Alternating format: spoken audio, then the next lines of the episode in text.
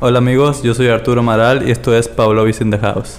En la sección de hoy de la sala de espera vamos a hablar de un tema que se me hace muy interesante.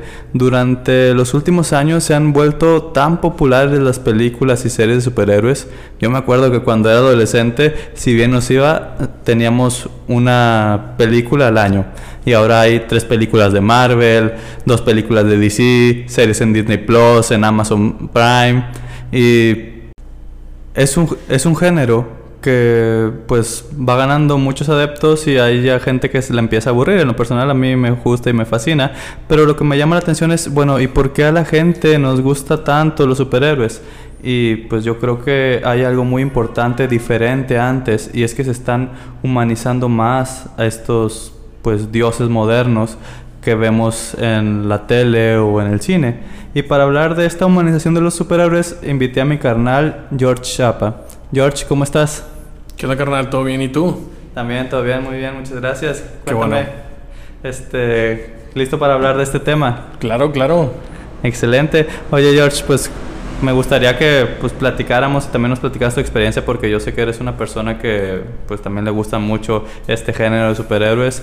Eh, platícame, yo tengo esta teoría de que han humanizado últimamente en las películas a los superhéroes y que eso, eso nos puede hacer un poco más atractivo las cosas. Para empezar, ¿tú qué opinas de esto? ¿Si crees que se han vuelto un poco más humanos los superhéroes? Desde mi punto de vista, claro que sí. Eh, sobre todo porque estábamos acostumbrados a películas en los 70s de, de Superman eh, con Christopher Reeve, este, muy buenas por, por, por, lo, por lo mismo. Eh, y bueno, Superman siempre ha sido un referente en la cultura pop y sobre todo eh, pues el amor con Luisa Lane, eh, el cariño o la sobreprotección a los humanos, lo benevolente que es él como, como superhéroe. Entonces era muy natural ese, ese papel en, en, Superman, en ese superhéroe a final de cuentas. Pero si no mal recuerdo, ahí por el 2000, dos, sí, si no me equivoco fue en el 2000 con la primera película de X-Men, eh, no sé si recuerdas que todo era más eh, oscuro, eh, la trama, eh, los personajes, pues tenían obviamente sus anhelos y sus sueños, pero pero todo era pelea, superhéroes a final de cuentas. eran películas muy, muy para, para, la, para la chaviza, para los chavos, para los adolescentes y, y, obviamente a los adultos no, no, pues no les, no les llamaba la atención ese, ese show. Eh, a diferencia de hoy en día con Marvel, por ejemplo, que bueno, eh, un factor importante es que los chavos de ese entonces, yo tenía 10 años en el 2000, hoy tengo 31, eh, ya soy un adulto, pero pues me encanta obviamente todo el show de Marvel y, todo el proceso que han llevado desde el 2008 con, con Iron Man. pero sí, sí, si, lo, si lo ves desde una perspectiva eh, poco externa. Cuando, bueno, a mí que me tocó ver eh, las caricaturas de, Thor y, Loki y ver un poco, o bueno, leer un poco de, cómics de, Thor, ¿cuándo te imaginarías que Loki iba a estar enamorado de una, de una mujer, de una persona? Que, que bueno, un punto. Exactamente, eso era a lo que iba. Un, un, punto importante y que tú me lo comentaste cuando platicábamos de eso es que, es que a final de cuentas se enamoró de sí mismo. O sea, era la única manera en que pudieran poner a un Loki enamorado, eh, siendo enamor eh, estando enamorado de una variante, que, que pues él es, es, él, es, él mismo, pero en mujer. Entonces, este, súper egocéntrico eso, eso sobre todo. Eh, pero sí, cuando te ibas a imaginar al, dios de, de, de, la trampa, del, del engaño enamorado y y, preocupándose más por otra persona que por él mismo. Eso, eso es un punto clave en, lo que hablamos de humanizar a los superhéroes.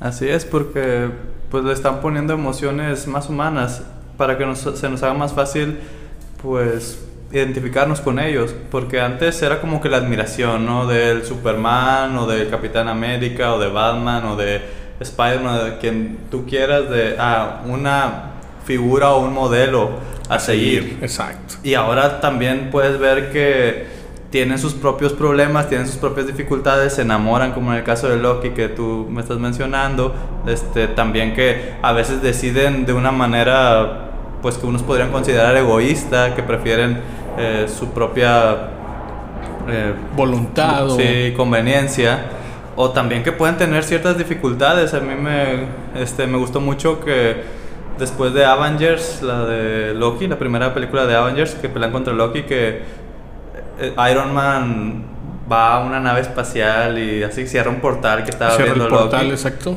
Y que después, así es, y que después sufre de trastorno de estrés postraumático y en una escena post créditos le está contando a Bruce Banner esta situación y Bruce Banner dice, es que yo no soy ese tipo de doctor para poderte ayudar. como si fuera su psicólogo, ¿verdad? así es, entonces como que, wow, Iron Man tiene trastorno de estrés postraumático como cualquier persona podríamos tenerlo ante un evento impactante. Entonces creo que eso hace que nos guste más porque nos identificamos más con los superhéroes. Claro. Y, digo, retomando también lo que comentabas ahorita de, de, que de repente buscan más sus propios, sus intereses propios, güey. Eh, también me comentaste hace unos días la situación, por ejemplo, de, de, la trilogía de Batman de Christopher Nolan, que creo que es de, de las mejores trilogías de superhéroes que hay y por mucho va a ser siempre y creo, creo que desde mi perspectiva no es el mejor Batman que hay, pero sí, como, como películas, son las mejores películas de Batman, definitivamente. Este, pero precisamente platicando de eso, eh, cuando. Ah, no, no fue dos caras, fue el Guasón, ¿verdad? Le pone, le pone la, la trampa de que está dos. Bueno, no dos caras, está Harvey Dent en tal lugar y está ¿Cómo se llamaba la chava? Su novia, no me acuerdo. Su novia, no me acuerdo cómo se llamaba. Está en tal lugar. Rachel. Rachel, sí. Eh, ¿A quién salvas? Y pues él se lanza por Rachel. Pero pues no contaba con que el Joker había cambiado las, las direcciones precisamente para que no fuera por Rachel, fuera por, por Harvey Dent. Y a pesar de eso, pues. Perdón. A pesar de eso, pues este. Pues no logra, no logra salvarla.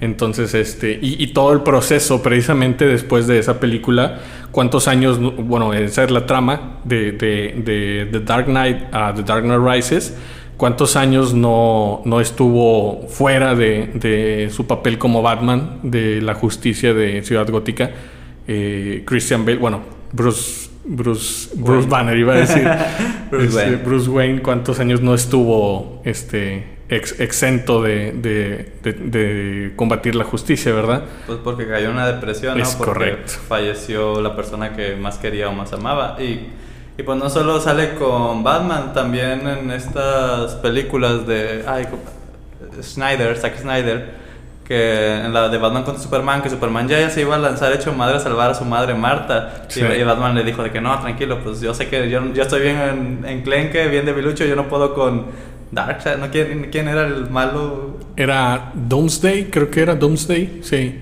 Ok, este, yo no puedo con ese güey, yo voy rescato a tu mamá y tú ve y, Exacto. y chingate ese güey, pero pues si por Superman hubiera sido, él hubiera preferido salvar a su mamá. Y, y de igual forma, cuando sorprendentemente, bueno, no sorprendentemente, porque la neta el pinche Batman es bien chingón. Pero cuando Batman estaba a punto de, chingarse a Superman y que le dice salva a Marta y ¡pum! Eh, se hace explotar en la cabeza de Bruce un millón de recuerdos de su mamá con el mismo nombre y le dice quién es Marta y ya empieza todo el show de no, sálvala, es mi mamá y que le chinga. Y pum, en, una simple palabra, en un nombre que coincidió de, de las madres de ambos, encontraron la amistad, güey, y, pues es súper humano, eso es. O bueno, es muy humano porque no es súper humano. sí, sí, así es. O por ejemplo, hablando de esta situación de seguir pensando en sí mismos o prefiriendo pues tomar decisiones por lo que ellos creen que es mejor, pues Spider-Man, ¿no? Tanto el de Toby como el de Tom, que no renegaban de sus superpoderes y no me acuerdo, creo que fue en la 2 de Spider-Man de Toby que los pierde de repente de alguna manera, no sé si te acuerdas. Sí, eh, no, en la 3, si no me equivoco, cuando justo antes de... O, no, fue después de, de... Ah, estoy confundido. Creo que fue después de del simbiote de, de Venom. Ah, es la 3. En la 3, o sea, bueno, después de que se, se, se, va el simbiote, él pierde sus poderes porque precisamente quería estar con, con Mary Jane. Y, y, pues es cuando, cuando de igual forma este Tom Holland se ha quejado de, de, ese, de ese rollo. Bueno, eh, no, no, Parker, no Tom Holland, Peter Parker se ha quejado de ese rollo en, en, en, las nuevas películas de que pues él quiere estar con Zendaya y o bueno no se llama Zendaya cómo se llama la ah es, es esta pues es Mary Jane qué pedo. Sí este quiere ser un niño normal un adolescente normal y pues pues tiene poderes y tiene responsabilidades. Y como lo dijo el tío Ben un gran poder conlleva una gran responsabilidad. Y también también me, me pareció súper sorprendente eh, en la en la bueno, no fue, no pudo ser trilogía, pero en, la, en las dos películas con Andrew Garfield, creo que los tres Spider-Man han sido muy diferentes, pero creo que me gustó mucho eh, la, las de Andrew Garfield, sobre todo por, por Emma Stone en el papel de, de Gwen, de Gwen Stacy, y, y, todo el proceso que pasa Peter eh, a través, o bueno, después de, de, que el papá de Gwen le, le pide que le prometa que se va a alejar de ella para no hacerle daño. Y toda la segunda película, ese, ese, ese choque de, de, de, decisiones que tiene que tomar él como, como persona, porque pues como superhéroe, este, a final de cuentas tiene dos vidas, entonces no puede dejar a un lado que es un superhéroe y que obviamente los villanos pueden utilizar a sus seres queridos para, para lastimarlo. Y, y, pues tiene que, eh, en cierto punto, rompe con ella, a pesar de que, de que obviamente la seguía amando, la seguía, la perseguía, bueno, la seguía en la ciudad, la cuidándola, la acosaba prácticamente, este, y todo terminando en, en, en, que pues ella muriera. Creo que una de las escenas más impactantes y trágicas de, del cine de los superhéroes ha sido el golpe de, de Gwen Stacy contra el suelo. Creo que es eh, recuerdo, lo recuerdo muy bien, güey, estar en el cine y exactamente en el momento en que se escuche el, chingazo, ¡pum! Todo el cine callado así, impactado. No se ya ni siquiera alguien respirando, así era. Fue un silencio y sorprendente ese momento, güey. Sí, sí, y también qué bueno que muestran cómo les afectan esas situaciones, porque bueno, un superhéroe no puede salir invicto, si está constantemente enfrentándose a la muerte, pues pues como tiene superpoderes tal vez se la libra y como es el protagonista de la película la tiene que librar, ¿no? Claro. Pero, pero gente allegada no la libra y cómo les mueve y cómo les, les complica esta, esta situación, ¿no? Y vemos que en, en las películas que varios personajes tienen una pérdida y a partir de esta pérdida empiezan a moverse de alguna manera. Por ejemplo, Wanda, ¿no? Todas las pérdidas que, sí. que tuvo y cómo le han afectado. Y si quieren saber más, escuchen el capítulo de La mente de Wanda. Muy bueno ese capítulo también. Sí, de, de Pablo in the House para que, que, lo chequen. Pero bueno, acabando con ese pequeño comercial, ¿tú cuál es la escena o la pérdida que has visto que más ha afectado a un superhéroe o que más te ha impactado a ti que de una pérdida de un superhéroe en una película? Bueno, esa de Gwen Stacy sí se me hizo súper impactante. O sea, sí, yo jamás, o sea, te lo prometo que no me esperaba que fuera a morir en ese momento. No, no, lo, no lo vi venir. Sí me, me agarró en curva. Y, y obviamente la, cómo trasciende en la vida de Peter, eh, cómo se ve afectado él, cómo deja de... Eh, o sea, se retira como superhéroe, se retira de, ser Spider-Man hasta que pues está buscando, está buscando su, su pues un, un, aliento que, que, le dé, este, que lo inspire, que lo, que lo lleve algo, algo que lo, que lo mueva. Y se encuentra el USB con el speech, con el, con el, eh, lo que comentó, lo, lo que dialogó Gwen en la graduación, que, en la que él no pudo llegar porque andaba precisamente salvando la ciudad de Nueva York. Y, y bueno, gracias a Dios la tía May le grabó ahí el, el, el, speech de Gwen. Él lo puede ver en la laptop y se da cuenta de que, de que pues la vida sigue y, y de que si quiere, si quiere seguir, este, o bueno, si quiere eh, seguir viviendo por Gwen o, luchar por, por, lo que sintió por ella, es, es seguir adelante. Entonces, este, ese, ese, es uno de los, de los más impactantes. Pero también me gusta mucho el de Wolverine cuando cuando se da cuenta que lo la engañó, digo, lo engañó la, la chava que al tocar su piel lo, lo no sé cómo se llama esa superhéroe, esa mutante, este, pero al tocar su piel eh, podía este, manejarlo o, controlarlo, lo, lo, tenía que obedecer, la tenía que obedecer, mejor dicho. Entonces, este, esa, esa parte también fue impactante. Digo, para mí Wolverine es uno de mis superhéroes favoritos, entonces también trasciende mucho eso. Fíjate que a mí, continuando con X-Men, a mí la, la muerte más impactante para mí es cuando matan a la hija y a la esposa Magneto. Que Magneto se había, se había, retirado, estaba haciendo su pedo, su vida, era feliz después de que tal vez nunca en su vida había sido feliz, estaba tal vez sanando este, ese rencor y resentimiento que tiene hacia la humanidad. Después un accidente en la fábrica le va a caer no sé qué acero cosa. líquido. Sí, así es, a un trabajador. Entonces este güey lo detiene y gracias a eso van y lo buscan y sin querer. Bueno, también está muy mamón que se mueren con una flecha, que la flecha atraviesa a, las dos. A las dos, sí, Eso está muy mamón, pero si te quedas de que, güey, no manches, por fin estaba siendo feliz y no lo estaba haciendo nadie, nada a nadie y pues bueno, también tiendes a comprender un poco, no a justificar, ¿verdad? Porque pues nadie puede justificar la maldad, pero pues tiendes a comprender como que, güey, sí, mátalos a todos a la chingada. claro, digo, eso, eso yo lo, digo, esa también se me hizo súper impactante, sí, claro que, que, que trasciende mucho, pero también desde la primera película de X-Men en el 2000, no sé si, si, recuerdas cómo empieza, que es parte de, un campo de concentración en la, en la Segunda Guerra Mundial. Y, precisamente separan a, Eric. a, Eric. de su familia. Y es cuando él se da cuenta que tiene, tiene poderes. Esa, esa parte, te digo, esas películas eran muy frías, muy oscuras. Y se me hizo súper impactante ese momento en el que, en el que él es, eh, dobla la reja por completo por, por el deseo de, de, no separarse de su madre, ¿verdad? Está también... O sea, pobre Eric, neta.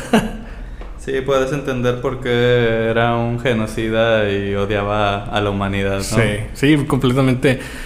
No lo podemos justificar, pero tiene, tiene, tiene mucho sentido que, que, que, que sienta eso, ¿verdad? Ok. O por ejemplo, otra persona que no fue una pérdida, pero que también fue un poco egoísta, fue este, el Cap, ¿no? En la, bueno, por la razón que hacen Civil War, o una de las razones por las que hacen Civil War en las películas, que no, no tiene nada que ver tal vez con los cómics, pero que pues no diciéndole la verdad a su amigo Tony para defender a, a, su, amigo, Bucky, ¿verdad? Claro, sí, eso, eso también, digo, el Cap, mis respetos, es es de mis superhéroes favoritos, pero sí, digo, él, él se da cuenta de su error al final y se lo comenta a Tony en la, en la carta que le llega a Tony Stank. ¿Te acuerdas? muy buena, muy buena este cameo ahí del, del Stanley, Que, en paz descanse. Sí, y, y pues bueno, él, él, no puede remendar su error, pero sí lo, lo lo confronta y le dice a Tony que pues pensó que lo protegía cuando realmente lo, a quien se protegía era a sí mismo, ¿verdad? Así es. Oye, y con esta humanización de los superhéroes, ¿hay algún superhéroe o alguna escena o alguna película que sientes que se identifica contigo, que digas, oye, ¿sabes qué? Viví esta situación, me sentí identificado porque a mí también me pasó algo similar en mi vida, no sé. Madre, si, si lo... No, digo, no, no sé... No sé si pudiera identificarme con una así en específico porque en la mayoría de las películas de superhéroes son muy específicas de que ah, tiene superpoderes y por eso vive esto. y pues, escala. Claro, obviamente.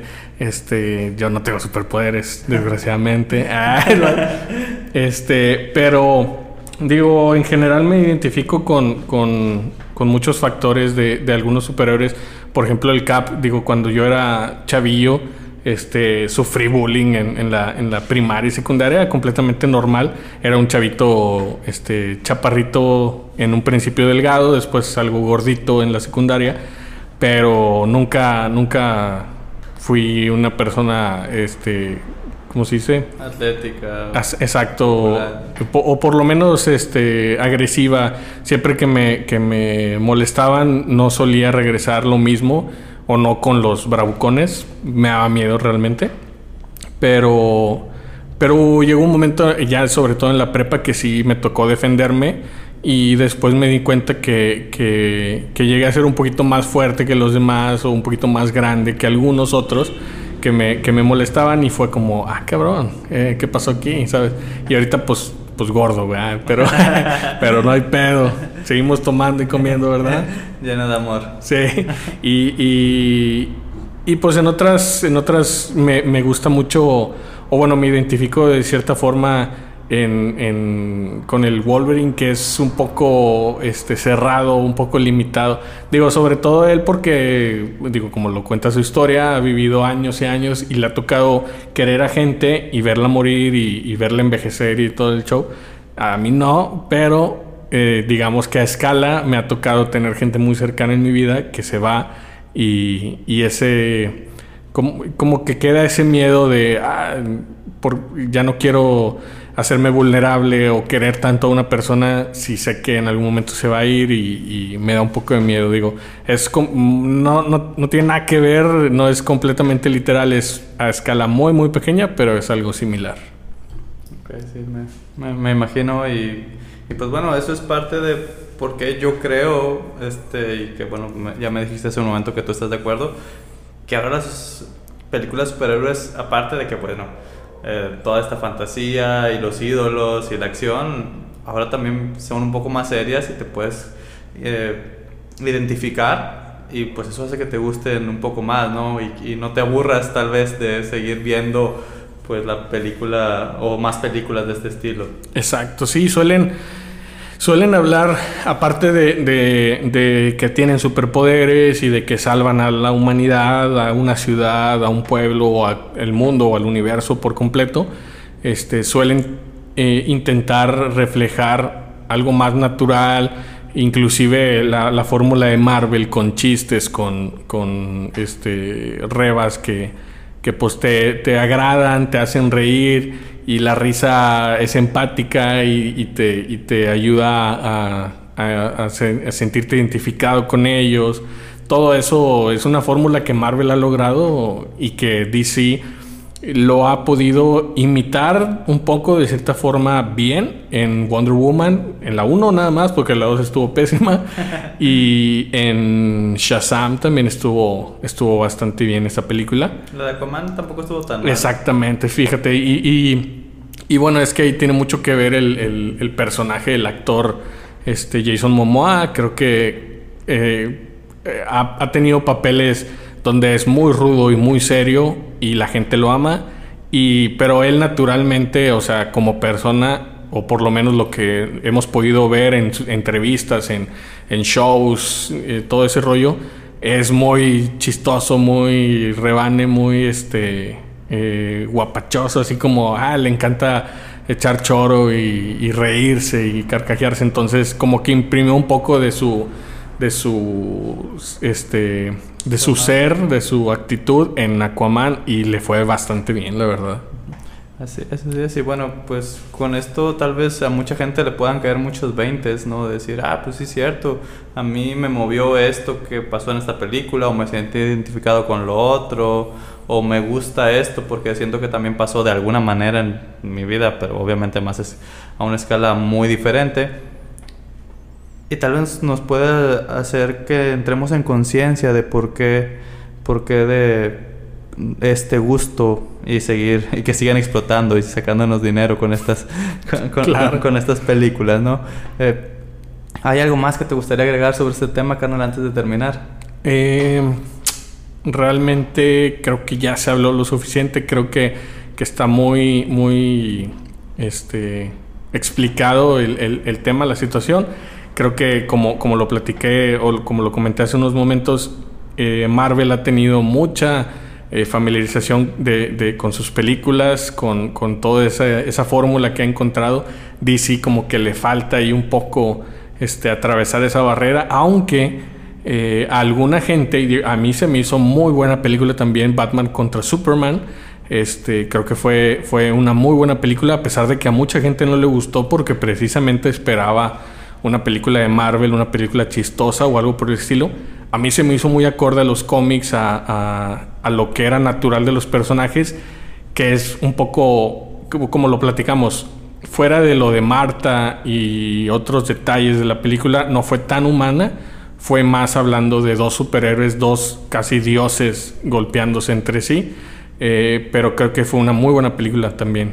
Y, bueno, también lo pudimos ver con, con, el Snyder Cut y a comparación de la, de la de la Liga de la Justicia, la primera que le O sea, también este, el Snyder Cut un poco más eh, amigable, tal vez, de cierta forma. Sobre todo por la duración, te explicaba muchísimo mejor la película, todo lo que sucedió y era, era más fácil de digerir. Entonces eso también ayudó bastante, aparte de que volviendo al, tema, humanizaba mucho a la Mujer Maravilla con todo lo que sucedió con las Amazonas, porque te da un poco más de carne eh, eh, en, cuestión de, del tiempo que, le dedicaron a esa película. Sí puedes entrar un poquito más, digerir un poquito más todo el trama gracias a las escenas que agregó, que a pesar de que le hicieron súper larga, valió la pena. Sí, no, y cada minuto valió la pena y qué bueno que se reivindicaron un poco DC con esto. Y bueno, pues ahora a ver cómo le va DC ya sin Snyder, este, Zack Snyder,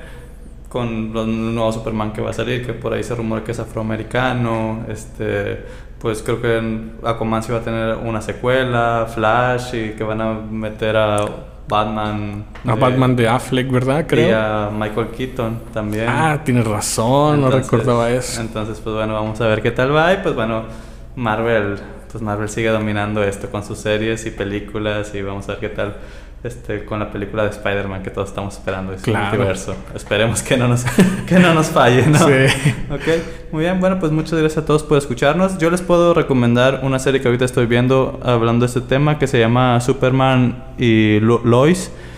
Eh, está en HBO Max. Habla de Superman como en su faceta de padre y los problemas que tiene para educar a sus hijos. Que al fin de cuentas seguimos humanizando al, al superhéroe, ¿no? Al personaje. Entonces, pues bueno, espero que este capítulo te haya gustado. Esta sección de la sala de espera, donde ahí cotorreamos de cosas en lo que estamos esperando a nuestra cita, ¿ok? Entonces, eso sería todo. Muchas gracias, carnal. Espero que volver a contar contigo en algún otro episodio. Este, y bueno, muchas gracias. Gracias a ti, carnal. Eh, yo les recomiendo la, la serie de Kawaman y los Amos del Universo. Ah, es cierto, es He-Man. Eh, la nueva de Netflix está bastante recomendable también. Pero bueno, es todo. Muchas gracias, carnal. Ah, muchas gracias a ti. Nos vemos.